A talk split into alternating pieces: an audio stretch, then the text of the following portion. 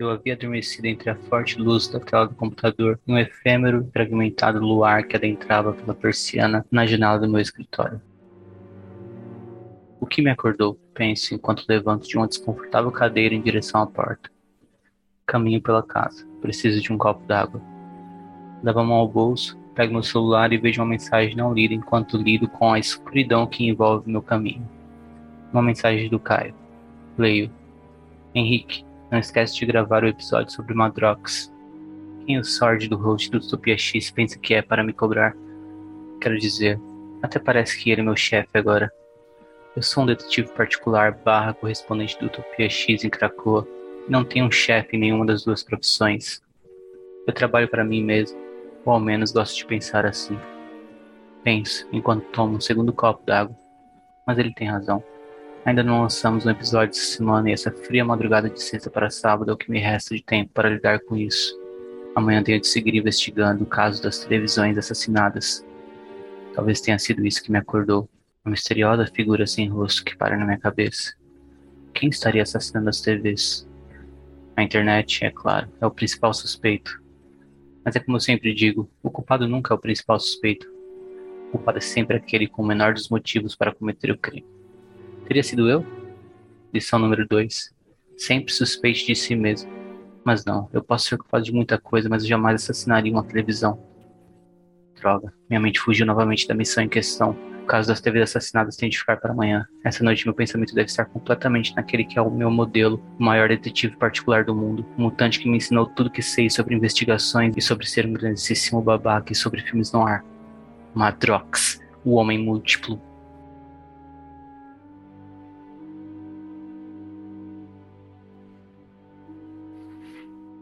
É melhor eu começar a gravar.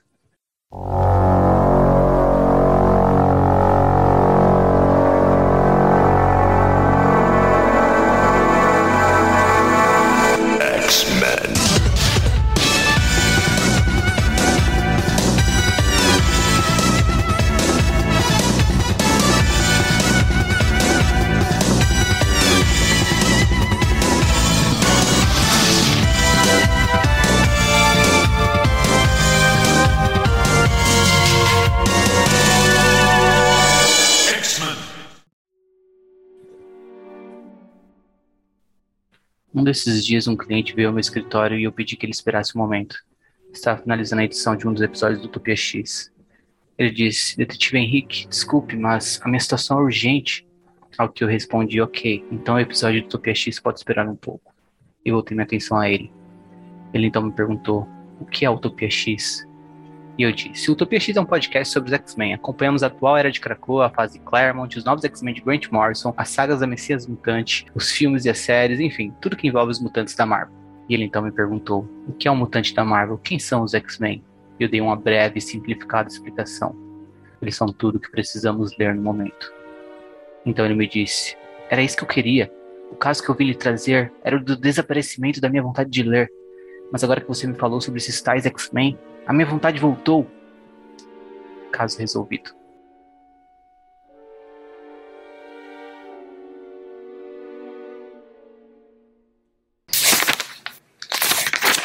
Madrox Múltipla Escolha, minissérie em cinco partes lançada em 2004 que serve como prelúdio ou, na verdade, que é uma espécie de protótipo para a série X Factor Investigações. Nessa minissérie encontraremos com Jamie Madrox em um novo momento de sua vida, trabalhando como detetive particular, e veremos uns primeiros mutantes se juntarem a ele nessa empreitada. Aqui no Brasil, essa minissérie foi publicada na revista do Wolverine, entre os números 16 e 20, e mais recentemente saiu também na coleção de capa vermelha da Salvat, sob o título Madrox. Lá fora saiu originalmente pelo selo Marvel Knights e depois foi publicado, né, republicado na verdade, em encadernados fechados, né, acho que mais de uma vez. Como eu disse, é como se ela fosse um prólogo ou um protótipo de X Factor, né? E a revista do X Factor, por sua vez, saía primeiro na revista do Wolverine e depois passou a ser publicada na revista X-Men Extra. E infelizmente foi abandonada pela Panini, que ainda não se redimiu desse erro, ou seja, quase uma década depois do final da revista, ainda não tivemos republicação, nem a publicação inédita do final dela. Os fãs pedem, Panini, os fãs querem. Tanto essa minissérie como o X Factor Investigações são do consagrado e veterano roteirista Peter David. Ele conta a história de Madrox nessa minissérie em cinco partes, ao lado do ilustrador Pablo Raimondi, com arte final de Drew Hennessy e cores de Brian Peter David já havia escrito personagens em seu run da X Factor nos anos 90, e dado um destaque até que grande para ele dentro daquela revista. Mas seria nessa minissérie e na sequente X Factor Investigações que Peter David levaria o Madrox para outro patamar, e traria muitos fãs para o personagem, como este que vos fala, né? Eu acabei me tornando um grande fã do Madrox a partir desse da X Factor, e também dessa minissérie que eu vou falar hoje. E a história? É bem simples, na verdade. Começa com uma cópia de Madrox que foi gravemente ferida e está tentando alcançar o Madrox Prime antes de morrer. Descobrimos que Madrox agora trabalha como detetive particular e tem assistência de Guido, o Fortão. Rand Sinclair, a Lupina, se junta a eles e assume, junto de uma cópia de Madrox, um caso de um marido infiel enquanto Madrox Prime viaja até Chicago para investigar o assassinato do seu duplo, que retornava da cidade quando morreu. Ele só tem uma pista, um rosto feminino que estava na cabeça de sua cópia antes dela morrer. Nas cinco edições, acompanharemos o desenrolar das duas investigações, e ao final, o que antes era o escritório XXX de Madrox se torna o escritório da X Factor Investigações. O caso que a Rain e a cópia do Madrox investigam, como eu disse, é de uma traição. Uma mulher suspeita que seu marido esteja traindo ela, porque enquanto ele dorme, ele fica falando o nome Kim repetidas vezes. É um bom exemplo do tipo de caso bizarro, mas ao mesmo tempo engraçado envolvendo mutantes que a X-Factor pode lidar. A mulher é uma mutante, seu marido também, e Rain descobre que a traição está se dando no plano astral. Porém, quando ela é avistada pela aura do marido traidor, ele a ataca, mas acaba morrendo na sequência enquanto dorme. É engraçado também ao final, quando Rain decide mentir para a agora viúva, dizendo que seu marido não estava traindo ela. Mas aí, o Kim ah, é, esqueci de falar, né? Quem tava traindo a esposa, quer dizer, o cara que tava traindo a esposa, ele não tava traindo a esposa com uma mulher, como às vezes a gente tende a imaginar de imediato, mas assim com um cara. Então esse cara, o Kim, aparece no bar e acaba se entregando. Quando ele escuta a conversa que a Rain tá tendo com a esposa do. com a viúva, né? Do cara que morreu. Ele escuta o nome do cara e acaba reagindo. E a esposa pergunta o nome dele, ele diz que é Kim, e aí ela liga o fato do marido dela estar tá falando o nome Kim toda noite e descobre que sim, houve a traição. O que gera uma briga no bar entre a viúva e o amante, mas que acaba brevemente mesmo, só para um efeito cômico. Bom, essa história que eu já fiz questão de resumir é uma história secundária nessa minissérie, né? Que serve mais para desenvolver o escritório do X Factor e os personagens coadjuvantes já apresentados, né? O Guido e a Rain, uh, enquanto o caso do Madrox, é claro, toma mais espaço da história e acaba sendo o principal. Mas antes de falar dele, é legal falar também quando e onde se passa essa história. É importante saber que é uma história que se passa antes do dia M, ou seja, ainda tem mutante pra caramba.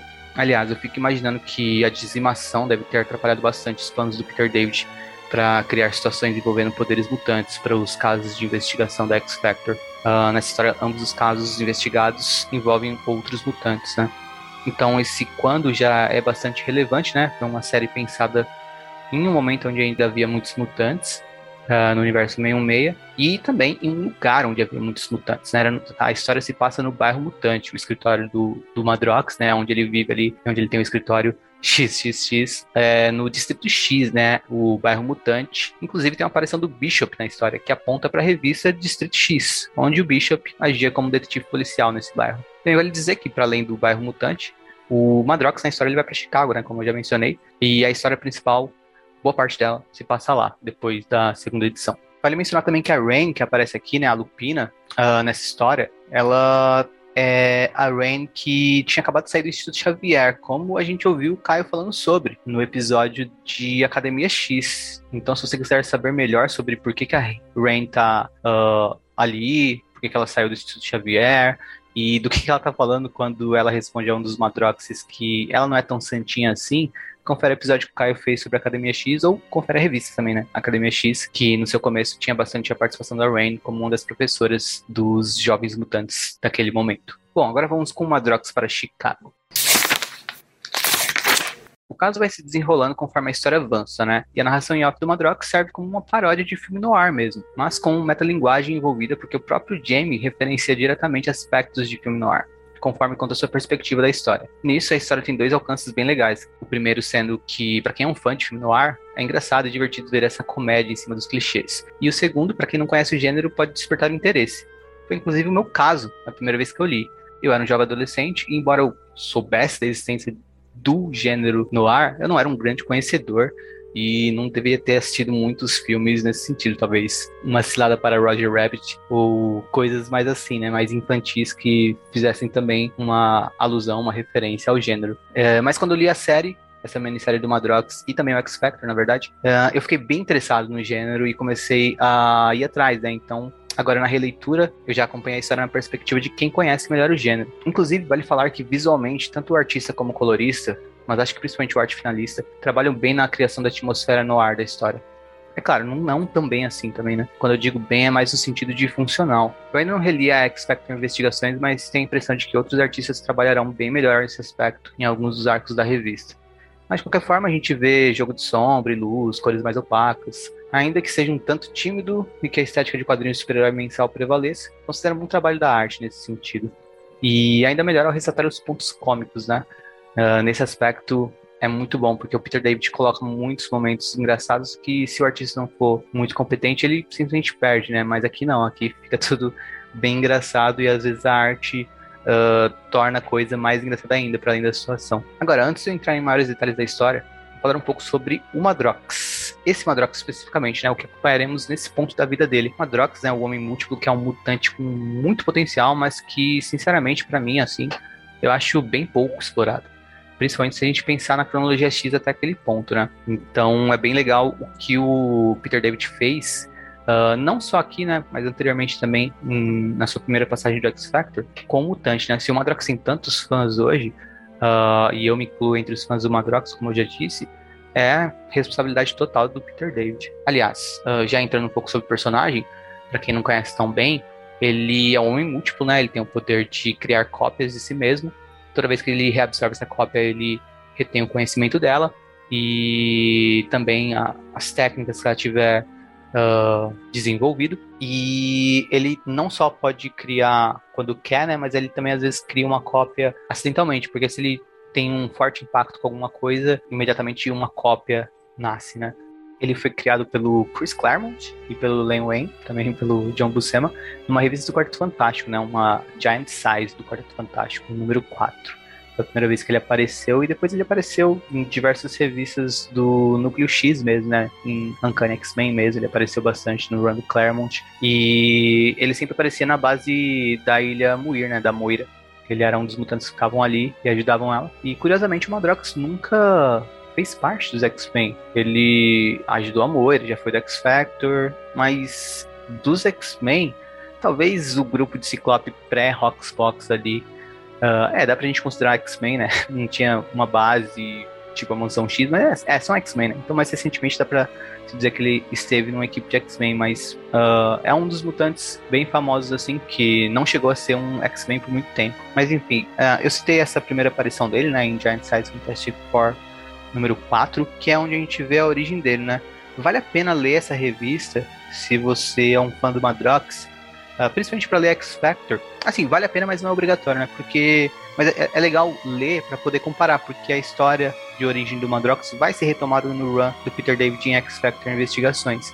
Então é legal ter esse primeiro primeira aparição dele em mente para comparar com o que o Peter David faz na, nessa revista. Eu lembro quando eu li uh, X Factor, eu meio que senti um pouquinho uma falta de ter uma noção melhor do que estava sendo referenciado e essa revista onde ele aparece pela primeira vez, teria me servido bem na época. Então, vale a pena. Inclusive, ela tá na, na edição da Salvati, de capa, da coleção de capa vermelha que eu mencionei, uh, que compila essa minissérie que eu tô falando hoje, tem essa primeira aparição dele em Quarteto Fantástico. E essa origem dele não é importante para essa minissérie que eu vou falar sobre, mas ela vai ser importante em X Factor. Quando eu for falar de X Factor e uh, esses momentos da história dele aparecerem como pauta das histórias, eu vou mencionar com certeza e fazer um resumo dessa revista para agregar ao papo.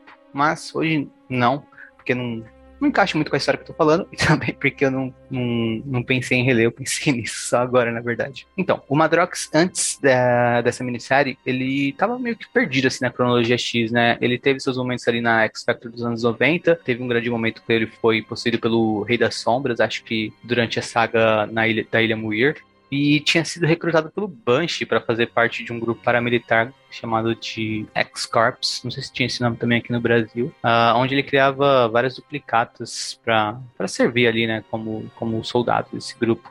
E tudo isso aconteceu num arco de histórias de Fabulosos X-Men, né, entre os números 401 e 406, que eu sinceramente Não lembro bem. Eu sei que eu li, mas a história me foge completamente à memória. E são histórias de 2002, uh, ah, e essa minissérie é de 2004, então ele estava ali uns dois anos sem aparecer, uh, praticamente, né? Então aqui ele reaparece a gente vai ter um, uma coisa bem interessante, né? O que, que o Madrox fez depois que ele saiu desse grupo paramilitar? Nessa minissérie a gente descobre que ele começou a trabalhar como um detetive particular. E, para além disso, ele tem enviado cópias dele para diversos cantos do mundo para aprender coisas que fossem úteis para ele, né? Como detetive ou também em outros sentidos, né? Então, sei lá, se ele quisesse aprender russo, ele mandava uma cópia dele para ficar na Rússia por um tempo aprendendo e depois ela retornava e ele absorvia e aprendia russo. Se ele quisesse ser um mestre em judô, em karatê, sabe, enfim.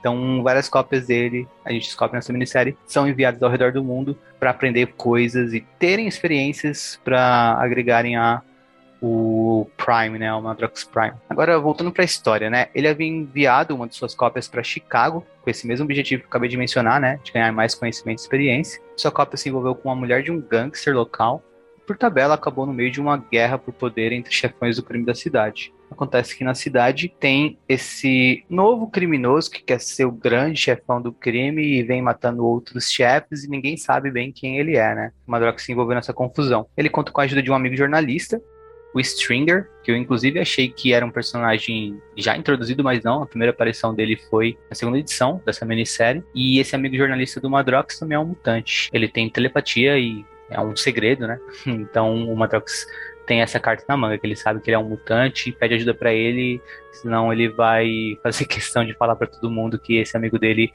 consegue grandes reportagens, porque quando ele entrevista pessoas, ele também invade a mente delas. Aí, conforme o Madrox vai investigando seu próprio assassinato, ele se vê em situações, por mais de uma vez, onde ele tá preso, encurralado, ou ameaçado de morte, com pessoas apontando a arma pra cara dele. Situações onde por pouco ele não é assassinado, né? Ele vai escapando dessas situações, né? E uma delas ele consegue fugir da casa de um desses chefões do crime em Chicago, com a esposa desse cara, né? Que é aquela que eu mencionei que se envolveu com a cópia do Madrox. E vai atrás de quem ele acha que é o assassino. Será que o Homem Múltiplo é um detetive tão bom assim? Bom, eu simplesmente não vou contar para quem tá ouvindo a gente e não leu a história ainda. Vou deixar os detalhes desse final da história aí no ar. Fica o convite para vocês lerem, relerem e conferirem caso não conheçam. Então, acho que de resumo de plot e trama da história é basicamente isso que eu queria falar. Entreguei parte do final no começo, né, quando eu mencionei que o Madrox retorna ao Distrito X em Nova York encontra Rain e o Fortão e eles formam X Factor e é isso, né? Mas ainda queria gastar uns minutinhos com vocês falando do que eu acho que é a melhor coisa e a maior potência nessa minissérie do Madrox.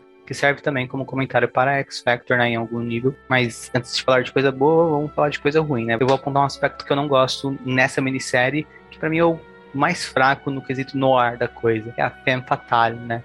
Não sei como fala femme fatale, é um termo do francês, mas enfim, femme fatale, acho que assim. Bom, quem sabe o que é o gênero noir, sabe muito bem quem é a Femme Fatale, né? Mas para quem não sabe, ela é uma personagem importante do gênero, basicamente a mulher que movimenta a história, ou sendo interesse romântico do personagem, ou procurando detetive, etc. E ela sempre seduz, né, o protagonista da história e acaba traindo ele em algum momento. E eu acho que é um personagem bem interessante de se explorar, tanto no quesito mais raso da coisa, né? Ela como esse arquétipo de sedutora e traidora, mas principalmente se for para quebrar isso, né? E trazer uma nova leitura à figura da Femme Fatale.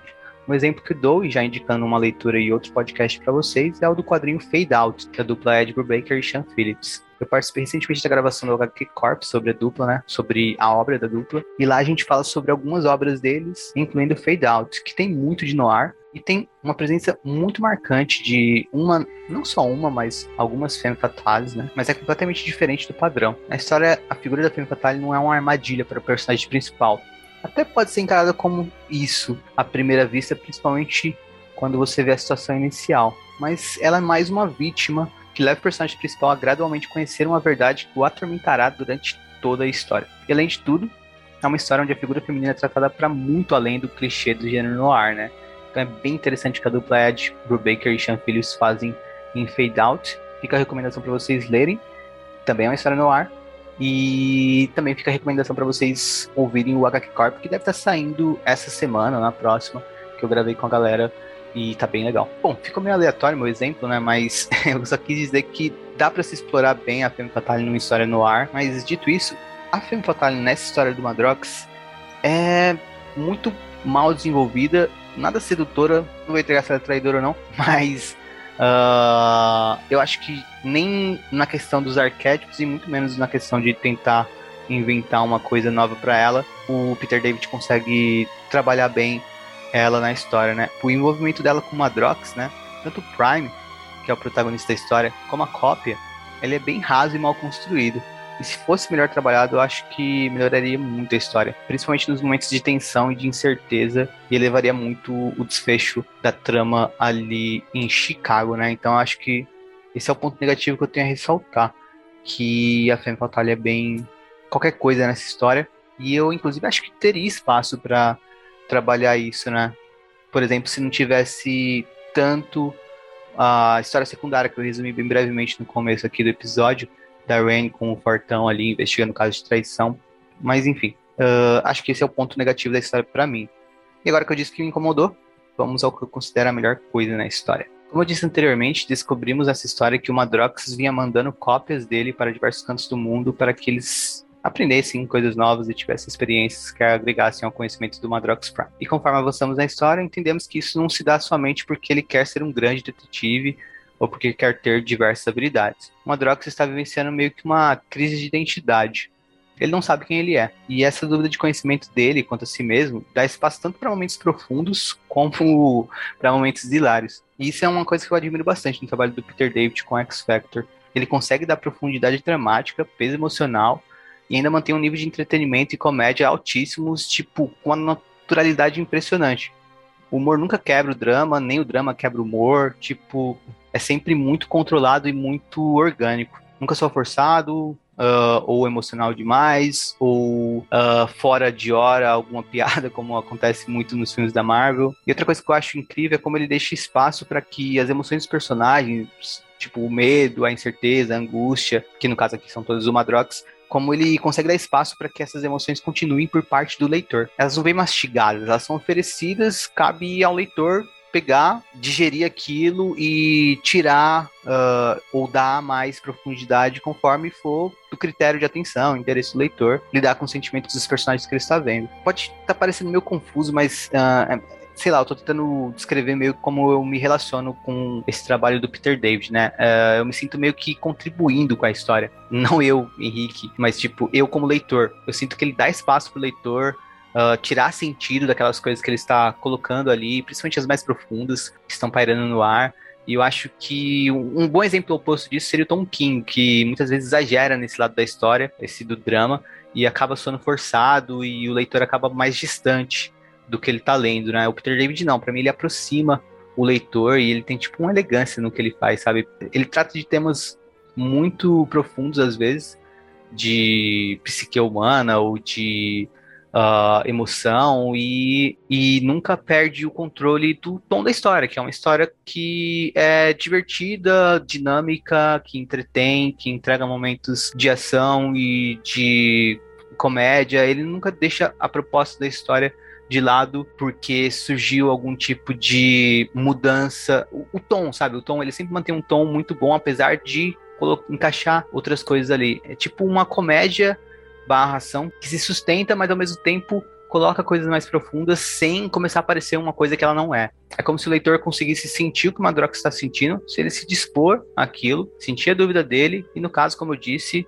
ele está duvidando de si mesmo, né? Em um nível bem específico, de não saber quem ele é, né? Hum.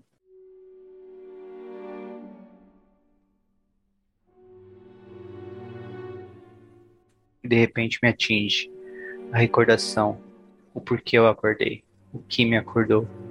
Um sonho onde eu investigava um caso bem peculiar. Um homem vinha até mim, eu não podia ver seu rosto, estava nas sombras. A luz que adentrava a minha janela o atingia apenas do pescoço para baixo.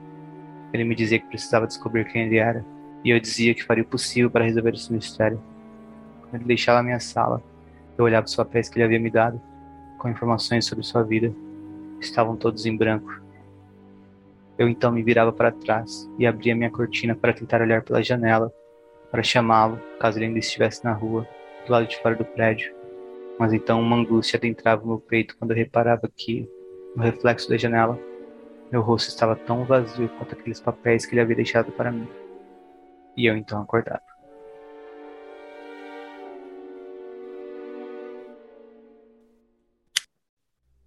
E essa questão da dúvida do Madrox quanto a si mesmo fica ainda mais evidente quando ele cria alguma cópia que sai meio defeituosa, assim, na personalidade. Como quando ele cria uma cópia suicida, ou uma cópia que, que não sabe o que fazer, porque está sentindo muito medo, ou que não acredita em si mesmo, porque quando ele criou aquela cópia ele não estava acreditando em si mesmo. E aí é como eu disse, né? É hilário e ao mesmo tempo é profundo. Tipo, o Madrox cria uma cópia para ajudar ele a sair, e aí a cópia começa a conversar com ele. Mas você quer sair daí mesmo? Porque não é melhor você esperar os caras chegarem e te matarem? De que adianta? O que vale a pena? A vida é uma merda. E aí o Madrox tem que lidar com o próprio sentimento, rebatendo, conversando diretamente com uma cópia dele que saiu com aquele sentimento nela, né? Então é como se a gente estivesse encarando alguém que tá com um pensamento suicida, só que vai dialogar com o próprio pensamento, dando os motivos do porquê ele quer continuar vivo, sabe? Coisas assim. Então, para mim, nessas cenas é onde a gente vê a potência maior da história, né?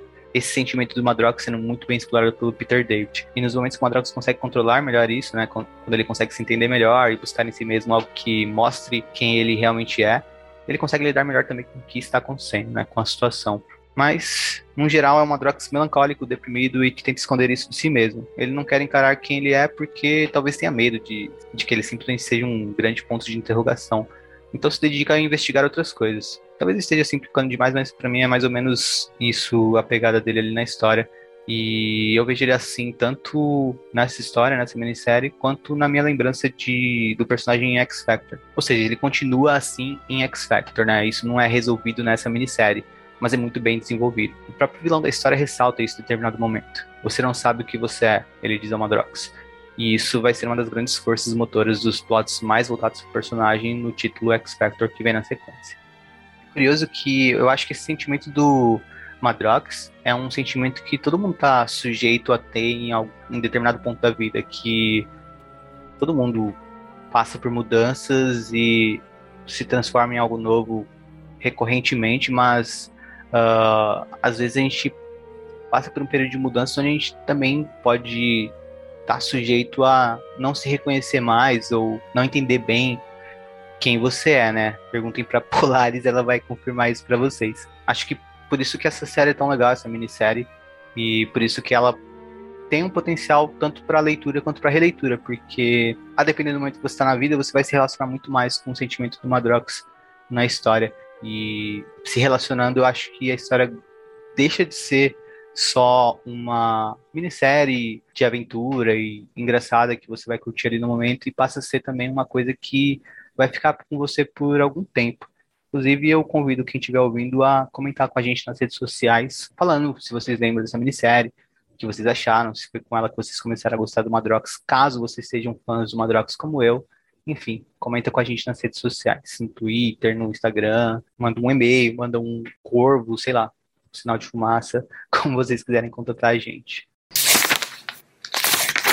Bom, depois dessa minha palestrinha sobre esse que é um dos meus mutantes favoritos, que eu inclusive incluí na minha equipe de X-Men, se você não sabe o que eu tô falando, confere o episódio 50 do Tupia X. Tá na hora de eu me despedir de vocês com o encerramento desse episódio no ar. Foi um prazer estar na companhia de todos vocês, cujas identidades são um mistério para mim. Esse foi mais um dos breves episódios do Topia X, aqueles curtinhos que a gente faz para seguir entretendo vocês com cultura mutante toda semana. Espero que vocês tenham gostado.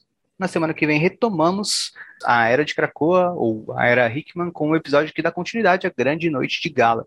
Vale lembrar que esse é um episódio extra da saga dos anos 2000 então, não deixem de conferir os episódios da saga dos anos 2000, caso vocês sejam apreciadores desse momento na cronologia X e, sei lá, tenham conhecido Utopia X a partir desse episódio. A gente começou com Dinastia M, seguiu falando de todas as grandes sagas que dão sequência a ela, e a gente vai seguir seguindo rumo a Vingadores vs X-Men e em breve sai episódio também sobre Necrosha, que é a próxima grande saga da continuidade que a gente está fazendo, né? E fora isso, espero encontrar vocês novamente, na companhia também do Caio e da Letícia, em algum dia de um futuro esquecido.